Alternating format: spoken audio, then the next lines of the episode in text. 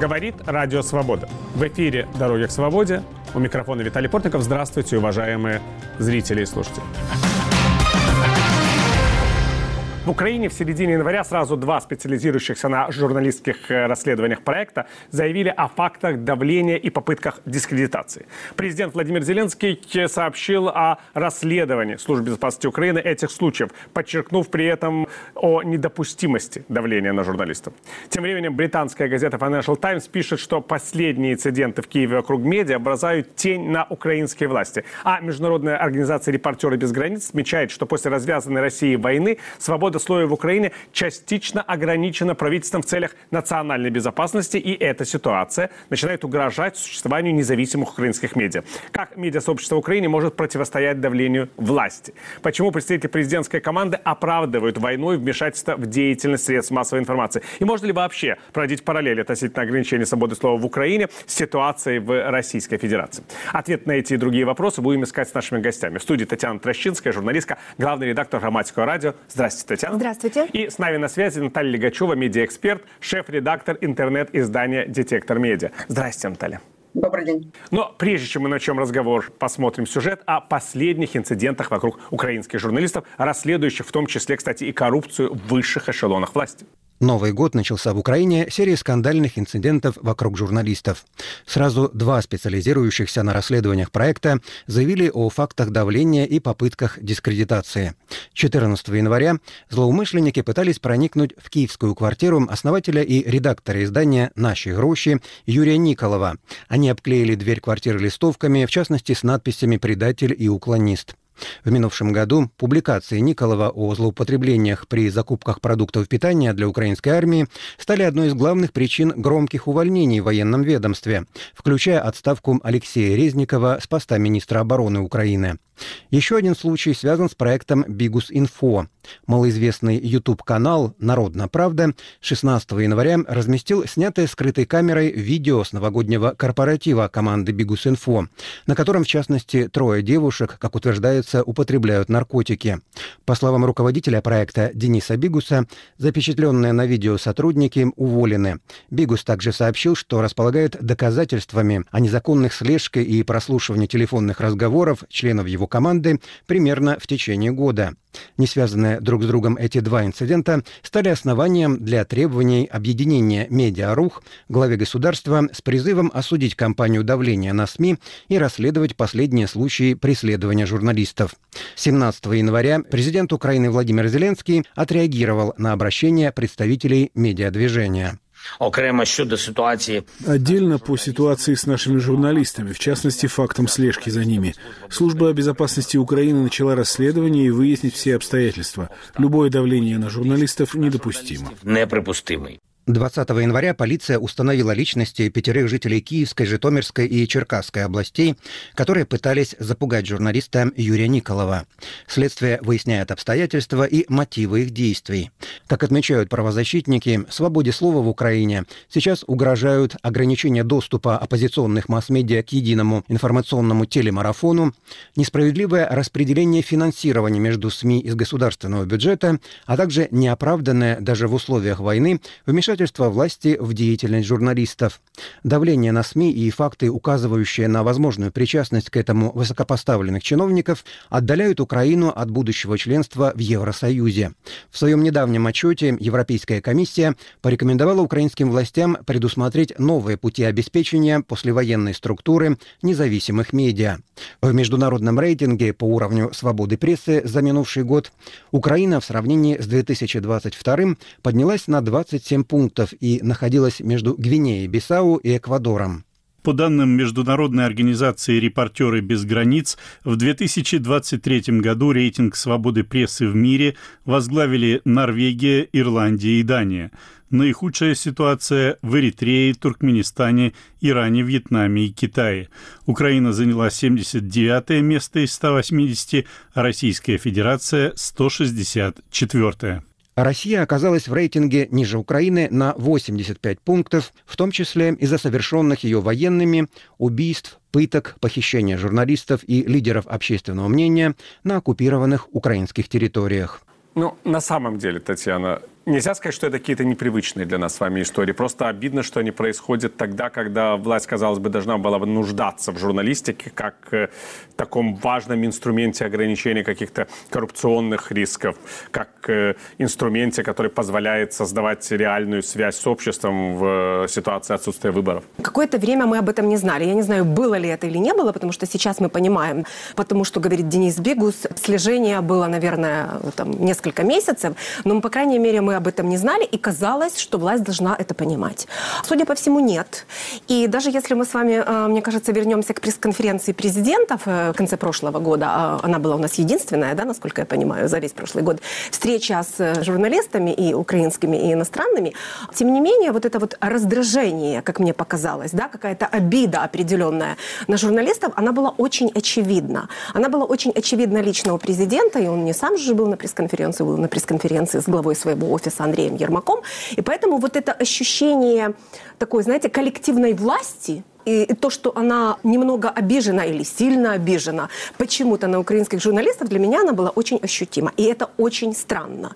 Очень странно, поскольку, если мы вернемся в 2022 год и вспомним, как журналисты, как мне кажется, сами где-то там между собой нашли этот консенсус, поменьше критиковать власть, да, э, мобилизироваться вокруг власти как просто государственной власти как во время, как институции во время экзистенциальной угрозы, независимо от того, кто там за кого голосовал в 2019 году, да, и эти вещи, они, как мне кажется, должны были быть, ну, каким-то образом замечены, но они замечены не были. Наталья, а вот не сгущает ли краски репортера без границ, когда вообще начинают сравнивать Украину и Россию? Потому что как э, человек, работавший и в России, причем уже тогда, когда президентом этой страны был Владимир Путин, и как человек, который работал в Украине при практически всех украинских президентах, и так вот способный оценить, по крайней мере, там на собственном опыте ситуацию последних 20 лет, я бы сказал, что это все-таки несравнимые какие-то атмосферы, когда речь идет о свободе медиа.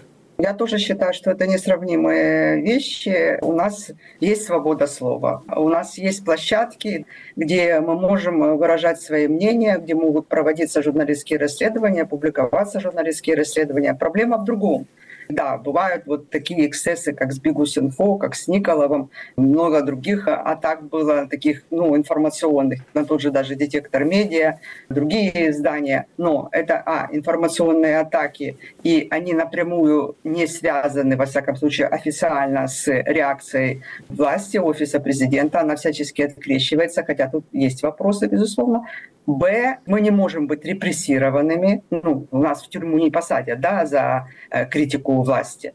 И главное, что в России уже практически, ну даже с одиночным пикетом нельзя выйти, да, уже там наклейку какую-то нельзя сделать. У нас, конечно, такого нет.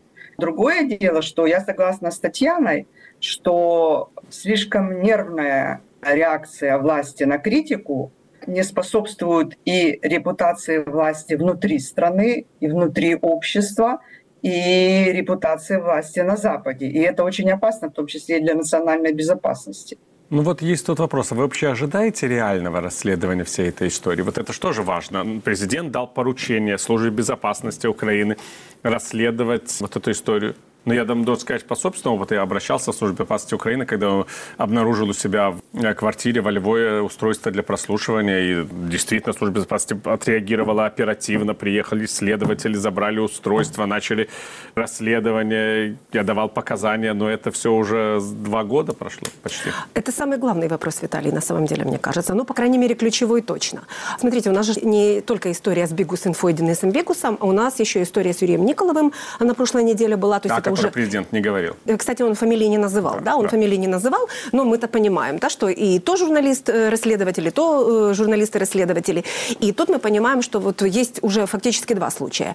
Если говорить о Денисе Бигусе, то, что говорит он, если это на самом деле были 30 человек, которые приехали в этот загородный там отель или куда они там, эту сауну, да, они ставили эту прослушивающую аппаратуру. 30 человек – Я не, не следователь, не расследователь, но это можно расследовать. Это же не какой-то тайный, непонятно кто, там один человек, непонятно когда был. Если это целая группа людей заезжала. Дважды выезжала. Дважды заезжала, выезжала, снимала эту прослушку.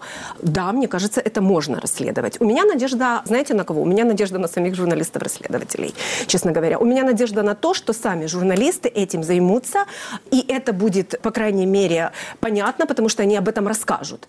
То, что это сделают определенные службы, я так понимаю, что там два разных следствия, нацполиция работает и работает служба безопасности, если честно, у меня особой надежды нет, потому что уже за вот эту вот неделю какая-то элементарная информация могла появиться, мне кажется.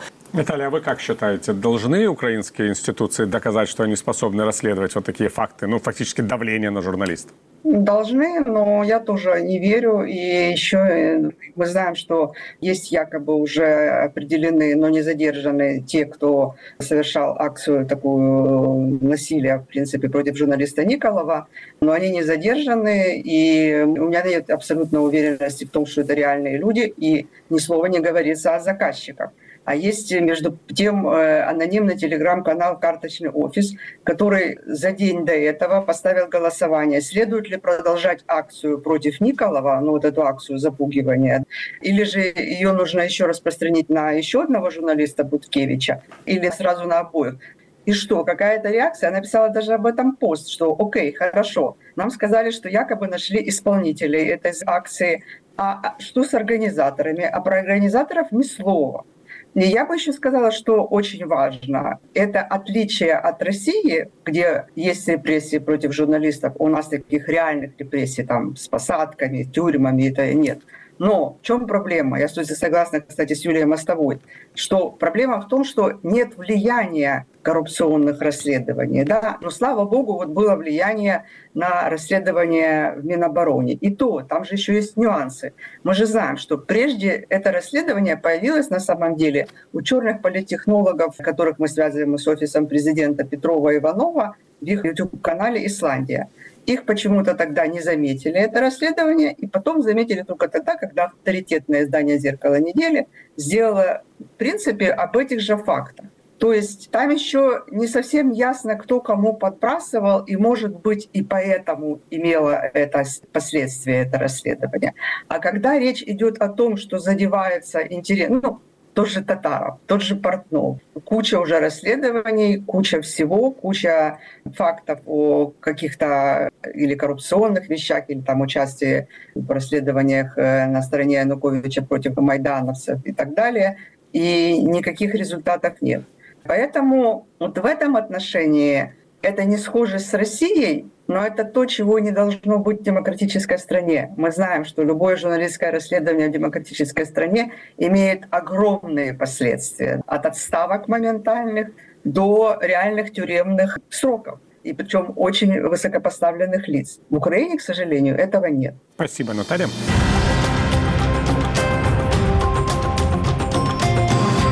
Эфире программа «Дороги к свободе». Ее можно слушать в нашем радиоэфире и смотреть на телеканале «Настоящее время». Наши гости – журналист Татьяна Трощинская и медиаэксперт Наталья Лигачева. Мы обсуждаем ситуацию в Украине со свободой слова в условиях российско-украинской войны.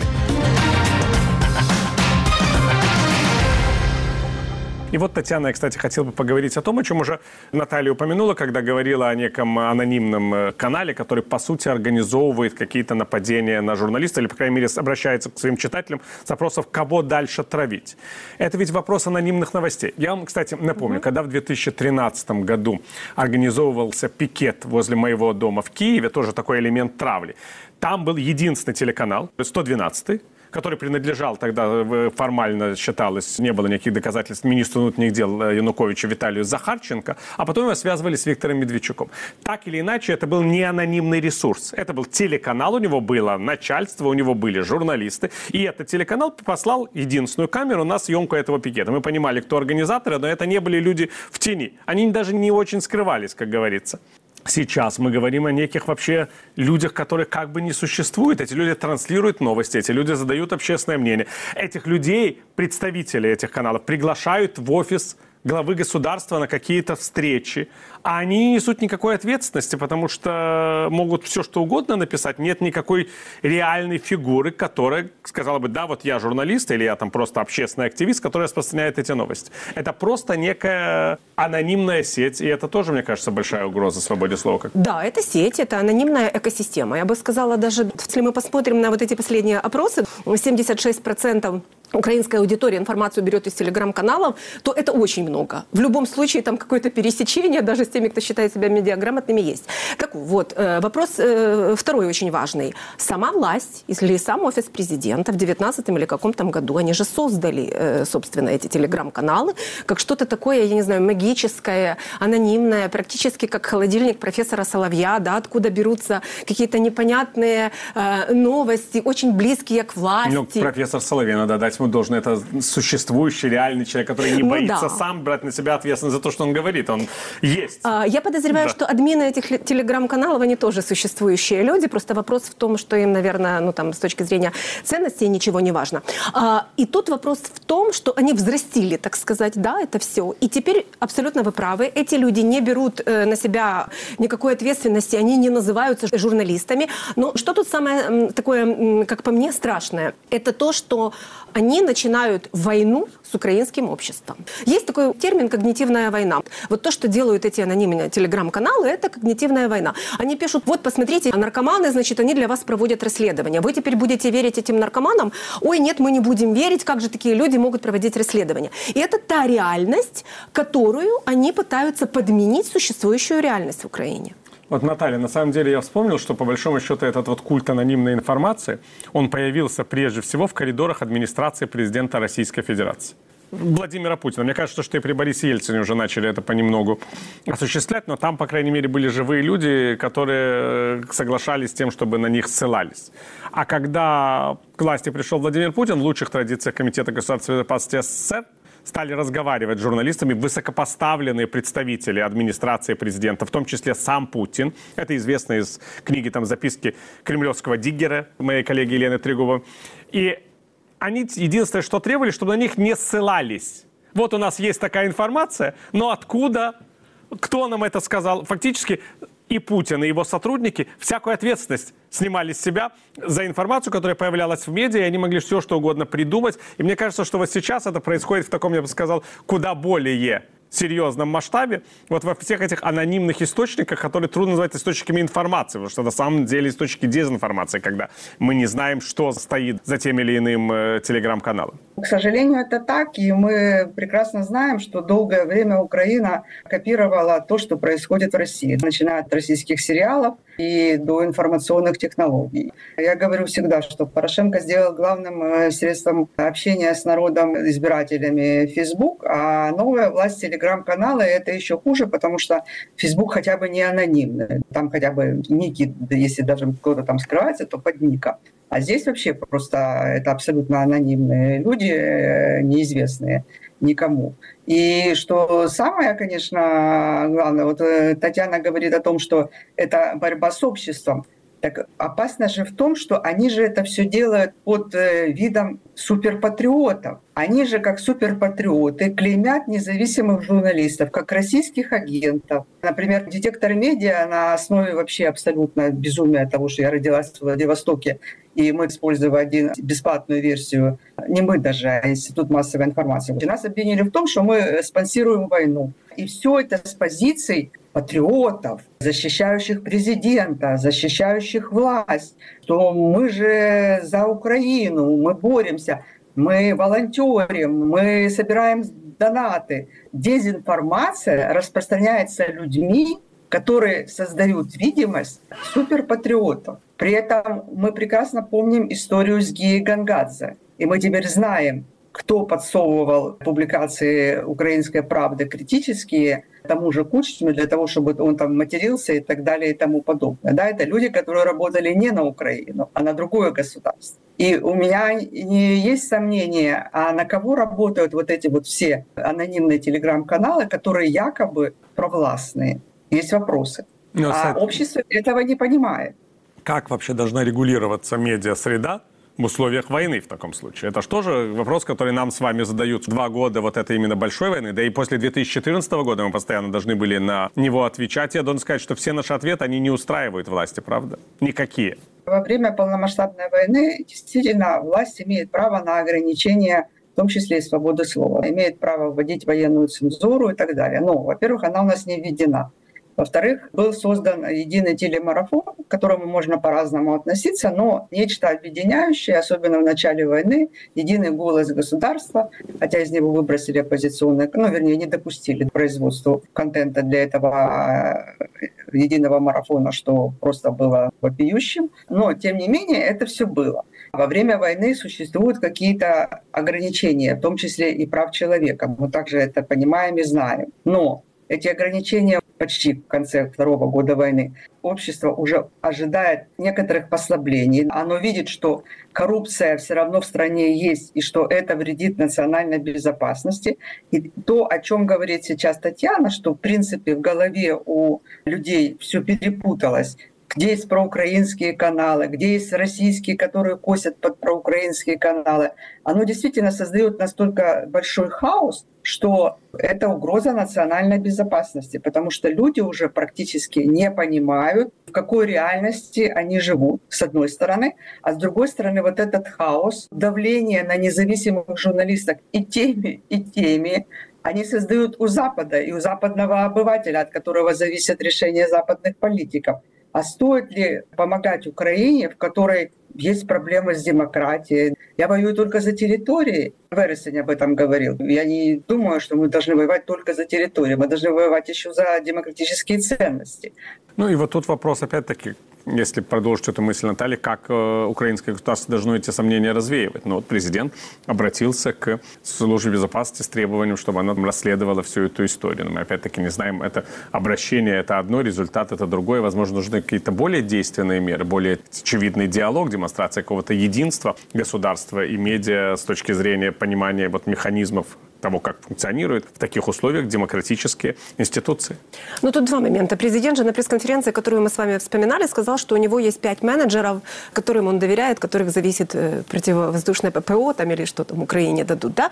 Если пять менеджеров, для меня это очень странно и даже страшно, потому что это такая управленческая огромная проблема, что только пять менеджеров может быть у него. Но из этих пяти менеджеров хотя бы кто-то может заняться такой важной вещью. Может, занимаются? Может, ну, мы надеемся, да, кто-то из этих пяти хотя бы бы. Я понимаю, что у президента нет времени лично заниматься этим, но кому-то из пяти нужно поручить это. Это первый момент. Второй э, момент. Мы же видели э, на прошлой неделе результаты анализа, каким образом и какие мониторинги попадают на стол президенту. Если даже пропустить этот момент, что та фирма, которая их делает, принадлежит депутату «Слуги народа», и это, понятно, конфликт интересов, и может быть какая-то коррупционная еще часть в этом всем, там есть момент, что они не соответствуют действительности. То есть объяснение какими-то парохоботами, которые против против чего-то, если президента дезинформируют во время войны, то это как минимум моральное преступление. Я уже не говорю о других вещах. Ну, Наталья, с другой стороны, это все равно очень странно, что в 21 веке, когда во главе государства находится относительно там, молодой человек, не, не имеющий, так сказать, советского опыта вот этих вот папок с мониторингом знаменитым, и, в принципе, никогда не занимавшийся политикой, то есть смотревший в свой телефон, читавший какие-то новости, ну, по крайней мере, я надеюсь, интересовавшийся там, как происходят события в той стране, где он живет, вдруг, становясь президентом, становится заложником системы мониторинга, так вот, советской системы отбора информации. Как это вообще может произойти? Я прекрасно знаю, что такие мониторинги есть. Знала об этом даже ранее, чем э, публикация Бигуса.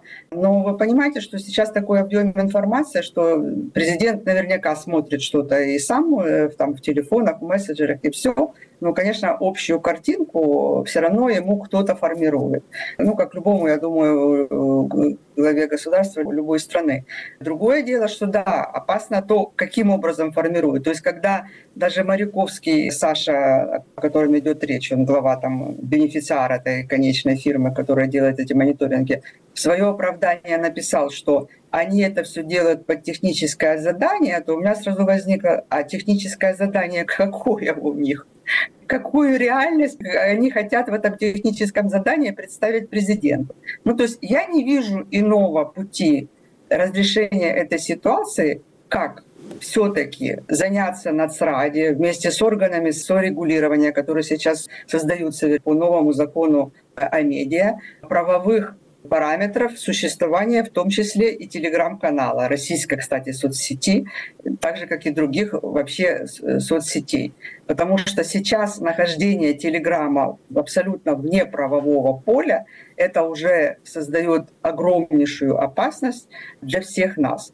И второе, это, конечно же, о чем, кстати, я говорила с некоторыми народными депутатами, слугами народа, кстати, и они поддерживают это. Широкая информационная кампания за то, чтобы украинские, по крайней мере, телеграм-каналы ставали прозрачными, чтобы они объявляли открыто своих собственников, чтобы они объявляли нормальные контакты, чтобы мы знали, кто есть кто, да, кто такой карточный офис, кто такой Джокер и так далее чтобы мы понимали, кто эти люди. Это то, о чем вы говорили, что когда к вам приезжал 112 канал, то мы хотя бы приблизительно знали, кто за ним стоит. А сейчас мы не знаем. Мы подозреваем, но мы не знаем. И даже когда мне говорят о том, что, ну, вот меня даже посольство, много уже встреч с посольствами было, они говорят, а у вас есть доказательства, что они связаны с теми и с теми? Я говорю, что у меня есть свидетельства анонимных или даже не анонимных источников, но у меня нет доказательств. И их очень трудно добыть, естественно. Пусть сами телеграм-канала. Как, э, это ведь сейчас соответствует философии европейских документов, которые сейчас принимаются, да, что все медиа должны подчиняться одним правилам. Существуют ли они в онлайне, существуют ли они в эфире, в печати и так далее. Вот нам это срочно, срочно просто в Украине надо тоже реализовывать. Может быть, это и есть, так сказать, выход из ситуации по дороге к Европейскому Союзу, просто иметь европейские нормы регуляции существования медиа? А я абсолютно согласна. Я абсолютно с этим согласна. Единственный момент, знаете, я вот вспоминаю, когда стало известно, кто собственники телеканалов, мы тоже независимые медиа, такие, например, как там я, представительница есть, мы очень радовались идеалистически и думали, боже мой, наконец-то люди узнают, что вот это вот олигархи финансируют. И, и они выключат, и они будут слушать и смотреть только независимые медиа. На самом деле не все так, но в любом случае собственность должна быть прозрачной. Спасибо. Мы говорили с главным редактором «Грамматика радио» Татьяной Трощинской и шеф-редактором интернет-издания «Детектор медиа» Натальей Легачевой. Спасибо, коллеги, что были в этом эфире. Программу «Дороги к свободе» можно слушать в нашем радиоэфире и смотреть на телеканале «Настоящее время». Провел эту программу Виталий Портников. Я прощаюсь с вами до следующих встреч, господа.